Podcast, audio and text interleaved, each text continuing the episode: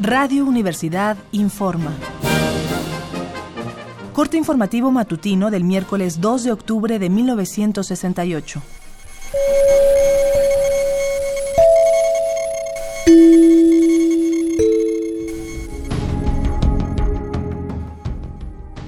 Hubo dos reuniones de alto nivel que acaparan atención de las primeras informaciones del día. La primera se realizó entre el presidente Gustavo Díaz Ordaz y el secretario de Gobernación Luis Echeverría.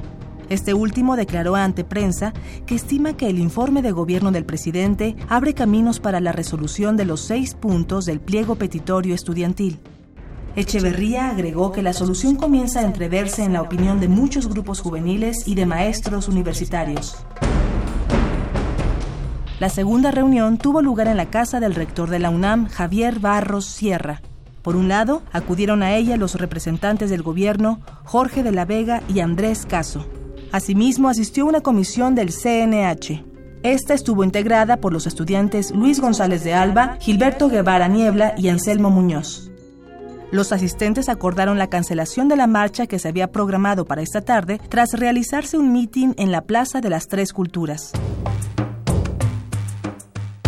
Como resultado, el mitin sigue en pie pero ha quedado cancelada la marcha que partiría de dicho punto en dirección al casco de Santo Tomás.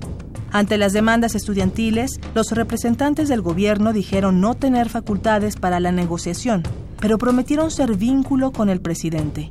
En este sentido, fue agendada una segunda reunión para el día de hoy a las 6 de la tarde, misma a la que asistirá otra comisión del CNH.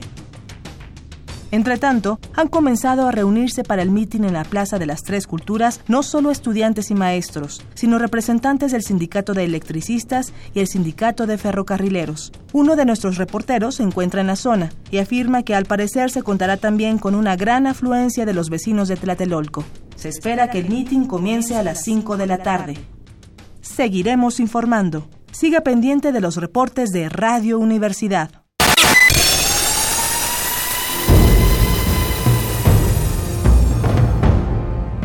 M68. 50 años del movimiento estudiantil.